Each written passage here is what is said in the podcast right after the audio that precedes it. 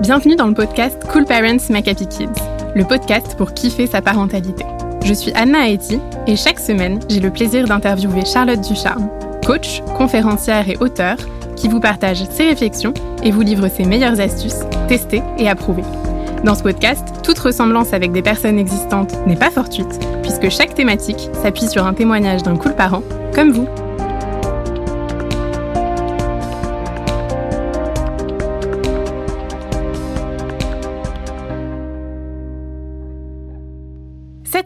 On va parler de cette fameuse éducation positive. Qu'est-ce qui se cache vraiment derrière ce terme? Est-il possible d'être positif 100% du temps? Ou est-ce que finalement ces principes constituent un but inatteignable?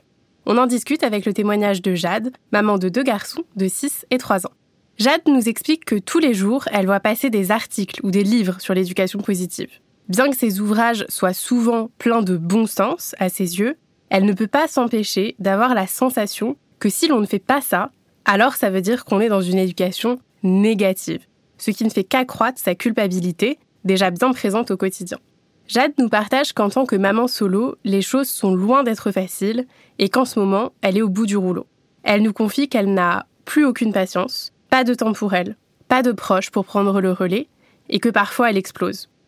Lors du huitième réveil de son fils, par exemple, dans la nuit, ou de la énième crise pour s'habiller le matin. Bref, pour Jade, l'éducation positive, c'est une sorte de mythe, un but inatteignable qui a surtout pour effet de mettre une pression et une dose de culpabilité en plus sur le dos des parents. Alors déjà, Charlotte, pour toi, c'est quoi l'éducation positive telle qu'elle est dépeinte justement en règle générale? Alors, j'ai un peu de mal à répondre à cette question dans le sens où déjà tout le monde met ce qu'il veut dans l'éducation positive et moi, je, n'ai ma philosophie, enfin ma façon de voir les choses n'est pas identique à celle qui est communément partagée. Euh, C'est-à-dire que pour moi, l'éducation positive, c'est tout simplement chercher à comprendre l'autre, à comprendre notre enfant et à se comprendre soi et ne pas considérer nos besoins en tant qu'adultes supérieurs à ceux de nos enfants, ni non plus l'inverse qu'on a parfois tendance à faire quand on souhaite entre guillemets appliquer l'éducation positive, qui est de considérer les besoins de l'enfant comme supérieurs, prioritaires sur les nôtres, ce qui n'est pas du tout euh, le cas non plus.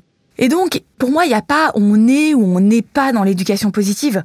Simplement, c'est juste chercher à se comporter avec notre enfant comme on aimerait qu'il se comporte avec les autres, ce qui est un chemin.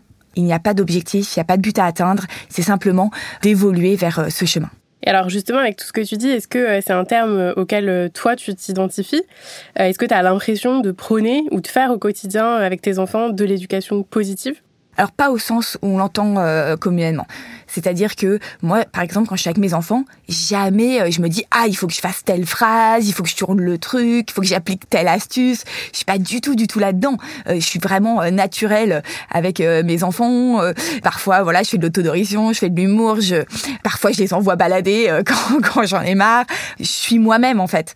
Et simplement, ce que je vais faire déjà, c'est que je vais essayer de comprendre mon enfant. C'est-à-dire que je me mets souvent à sa place pour essayer de comprendre ce qui se passe dans sa tête. Parfois, je vais pas le comprendre sur le champ.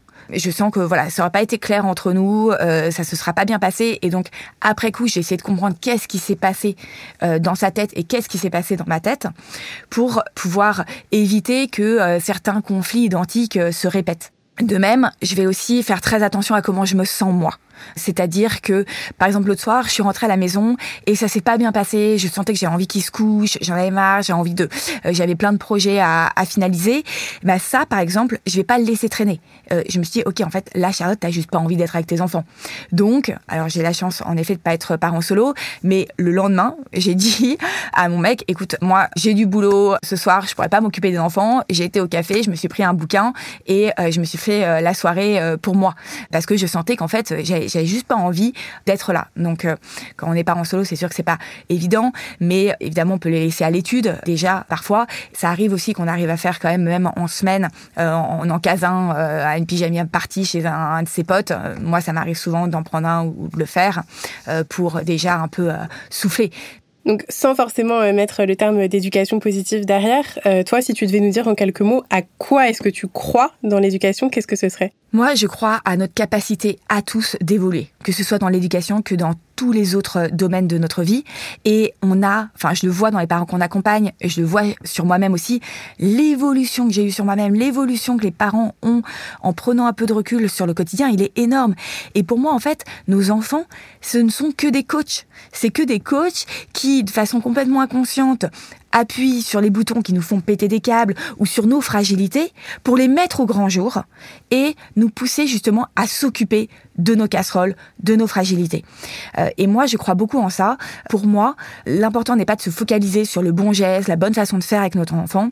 L'important est de focaliser sur nos propres fragilités et comment évoluer sur les choses sur lesquelles nous sommes pas sereins parce qu'on est angoissé ou qu'on est en colère ou euh, qu'on a l'impression que notre vie est en pilote automatique, exactement comme euh, Jade l'entend.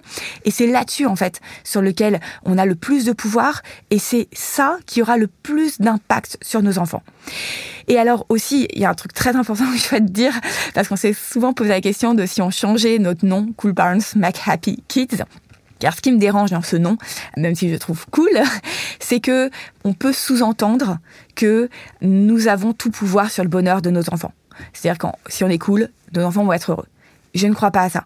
Euh, je pense que nos enfants sont 100% responsables de leur bonheur.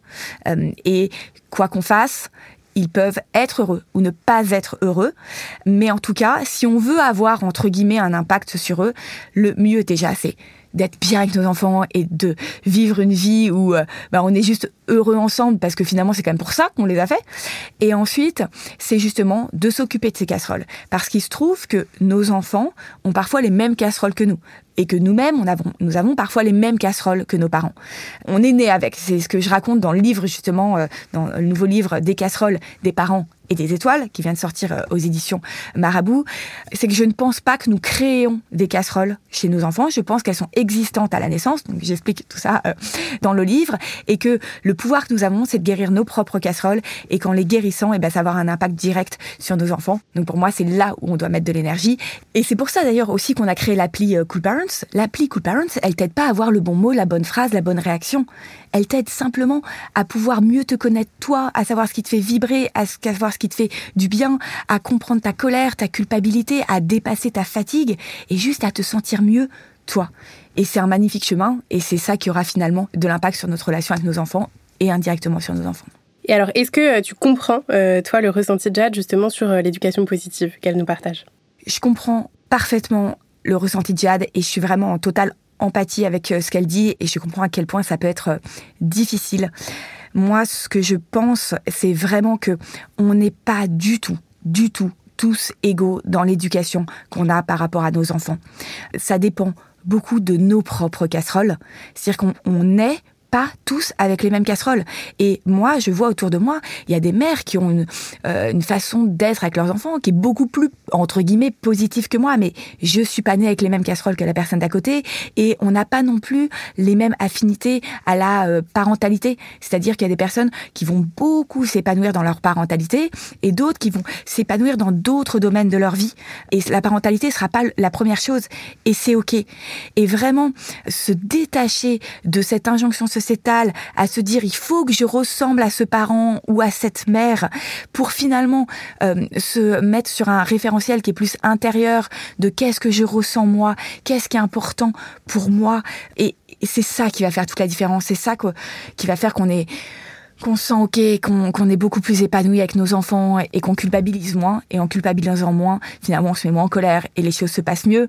Et en tout cas, c'est vraiment ce qu'on essaye de faire dans, dans, nos accompagnements et dans nos articles et j'espère dans ce podcast voilà ce qu'on essaye de faire c'est c'est pas de dicter la bonne manière mais c'est déjà de comprendre l'autre et de se comprendre soi et c'est déjà énorme. Et alors à la lecture euh, du témoignage de Jade qu'est-ce que tu aurais envie de lui dire? Ce que j'invite vraiment Jade à faire, et je sais combien c'est difficile quand on est parent solo, pour avoir accompagné des parents solo, on se rend compte finalement que dans notre entourage, il y a des personnes qui existent auxquelles on n'a peut-être pas pensé et qui peuvent un peu prendre le relais. Euh, parfois, ça peut être un parent d'école qui finalement en fait serait ravi d'avoir un copain ou une copine pour son enfant. Euh, ça peut être parfois des grands-parents finalement auxquels je sais pas, on n'a pas osé demander et, puis euh, allez, on fait l'aller-retour et on les laisse une semaine aux grands-parents. ça peut être un parrain, une marraine. Finalement, en fait, quand on demande, il y a des personnes qui pourrait être heureuse de prendre le relais de nous aider pour quelques jours, pour quelques soirées. Et sinon aussi, ce qu'on peut faire, c'est évidemment, c'est de les mettre à l'étude, à la crèche euh, jusqu'à tard, parce que voilà, on en a besoin et, c'est ok en fait. Vaut mieux euh, euh, moins s'en occuper et être plus voilà disponible quand on est là que d'être d'arriver et puis de créer dessus. et puis aussi, ça peut être bah, d'essayer de dégager un budget nounou, babysitter, jeune fille au père, enfin quand on en a la, la possibilité et parfois, en fait, vaut mieux dégager un budget là-dessus que dégager pour euh, partir en vacances et puis finalement s'engueuler aussi en vacances avec les enfants. Et peut-être que les vacances, euh, justement, bah, ça peut être euh, de les mettre une semaine au centre de loisirs et de prendre des vacances pour nous. Et de se dire, bah, la journée, je vais faire des choses qui me font kiffer. Et c'est OK, en fait. On a droit de faire ça. Évidemment qu'on peut confier nos enfants et tout le monde, en fait, y gagnera parfois. Donc en tout cas, Jade, je, voilà, je pense beaucoup beaucoup à toi et j'espère que tu trouveras une solution pour prendre du temps pour toi. Et d'ailleurs, il y a un chapitre dans mon livre qui est dédié à ça, qui s'appelle La vie n'est pas une contrainte, où c'est ce que je dis, c'est il y a des contraintes dans la vie, mais il faut pas que la vie devienne euh, des contraintes, et où je donne aussi plein de pistes pour voir des choix qu'on n'avait pas vus euh, au premier abord, et qui sont en fait euh, possibles. Est-ce que tu penses que les principes qui sont proposés sous le terme d'éducation positive, c'est des choses qui sont inatteignables?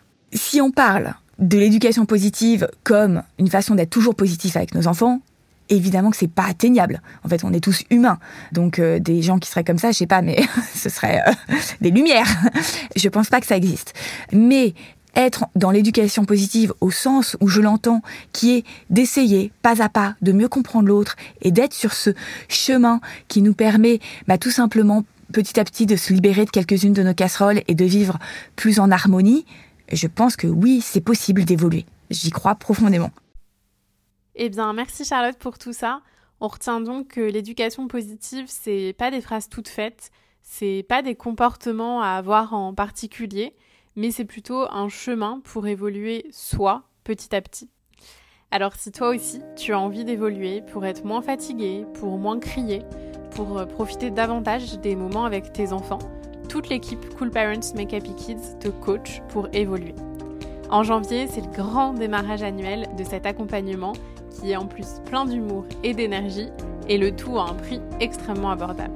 Alors rendez-vous sur le site dans l'onglet Apply Cool Parents pour nous rejoindre et démarrer avec nous cette nouvelle année qui, tu le verras, va avoir des bénéfices concrets tout de suite dans ta vie de famille.